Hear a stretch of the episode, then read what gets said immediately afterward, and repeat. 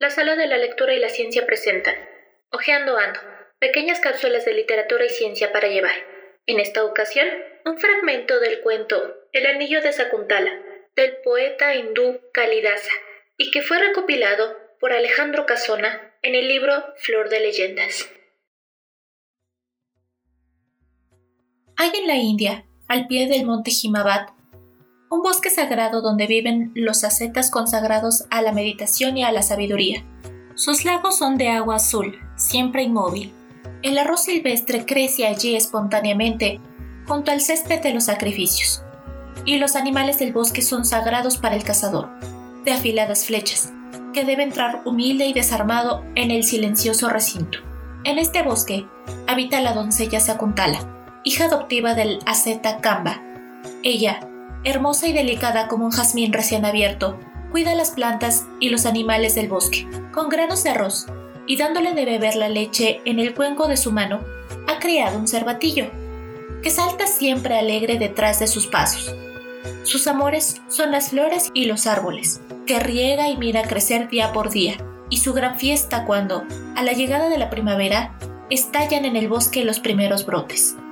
Un día, el joven rey Dushmanta descendiente del dios de la luna, llegó de casa al santo lugar. Venía en su veloz carro, con el arco de bambú atado a la muñeca, persiguiendo a una gacela negra, que penetró jadeante en el bosque de los solitarios. Internos el rey tras ella, y tendía ya su arco dispuesto a disparar cuando una voz le contuvo diciendo, ¿Quién se atreverá a manchar de sangre el bosque de la meditación? Detén tu brazo, no caiga tu flecha en el cuerpo de la humilde gacela, como un rayo en un búcaro de flores. Entonces el rey se dio cuenta del lugar en el que se hallaba, descendió del carro y dejando en él su manto y sus armas, porque en el recinto sagrado debe penetrarse con vestiduras sencillas, se dirigió al interior del bosque en busca de la ermita del venerable Kamba. A su paso, el pájaro no se espanta de la rama en donde canta, y el gamo, que pasa junto al sendero, levanta su cabeza para mirarle dulcemente. De pronto oyó el rey, en un bosquecillo de bambúes, voces y risas de mujer y se puso a observar entre el follaje. Era la hermosa Sakuntala, que con otras dos doncellas regaba los árboles. Llevaba una humilde vestidura de corteza de árbol, sujeta con leves nudos de cáñamo a los hombros, y adornaba sus orejas con dos flores de acacia. Así apareció a los ojos del rey, a través del follaje, sobre el verde tierno de la pradera, como un panal de miel nueva, y Dushmanta olvidó al verla su palacio, olvidó la gacela que hasta allí le había llevado, y su corazón tembló en la quietud religiosa del bosque. Luego, adelantándose, se presentó a las doncellas, que al verle quedaron un momento turbadas, pero su noble aspecto y la delicadeza de sus palabras las tranquilizaron, y ofrecieron al desconocido el plato de leche, arroz y frutas, ofrenda sagrada de hospitalidad. Los discípulos de Kamba llegaron al bosquecillo de bambúes, y reconociendo al rey, le dijeron que su venerable maestro estaba ausente, rezando en los santuarios del oeste, y le invitaron a pasar la noche en su cabaña. El rey no pudo negarse a ir con ellos, pero sus ojos no se apartaban de la hermosa Sakuntala que quedaba allí. Así iba, su cuerpo hacia adelante y su alma hacia atrás, como la seda de una bandera llevada contra el viento. Varios días permaneció el joven rey con los ascetas en la montaña sagrada. Su corazón adoraba a Sakuntala, y cuando al caer la tarde conversaba con ella, sentado sobre la hierba. Sus palabras se entrelazaban como las ramas de los árboles. Y al fin un día el joven rey le confesó su amor, temblando como un niño. Sakuntala bajó sus ojos de largas pestañas y nada contestó, pero sus manos cogieron una hoja de loto y sobre ella escribió con la uña estas palabras.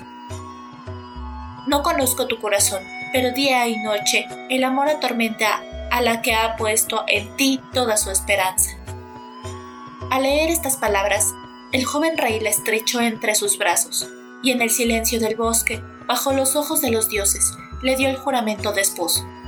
Días después llegó el séquito del rey al bosque sagrado, llamándole de nuevo a su palacio. Antes de partir, Dushmanta habló hacia Sakuntala. Toma mi anillo de oro, esposa mía, en él está grabado mi sello y escrito mi nombre. Cuenta una letra por cada día, y cuando todas las letras hayan sido contadas, deja el bosque de tu padre y vete a mi palacio. Así se despidieron Dushmanta, hijo del rey de la luna, y Sakuntala, la doncella sagrada, amada de los pájaros.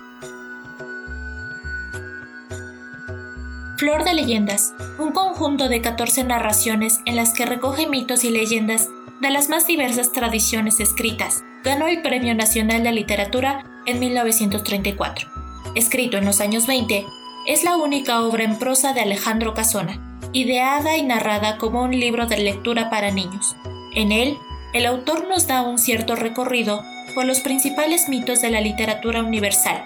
Según las reseñas, Casona se comporta como el maestro que siempre fue y ofrece a los niños breves y deliciosas narraciones llenas de historias de amor, aventuras y heroísmo. Unas historias, verdaderas joyas literarias, que enseñan deleitando.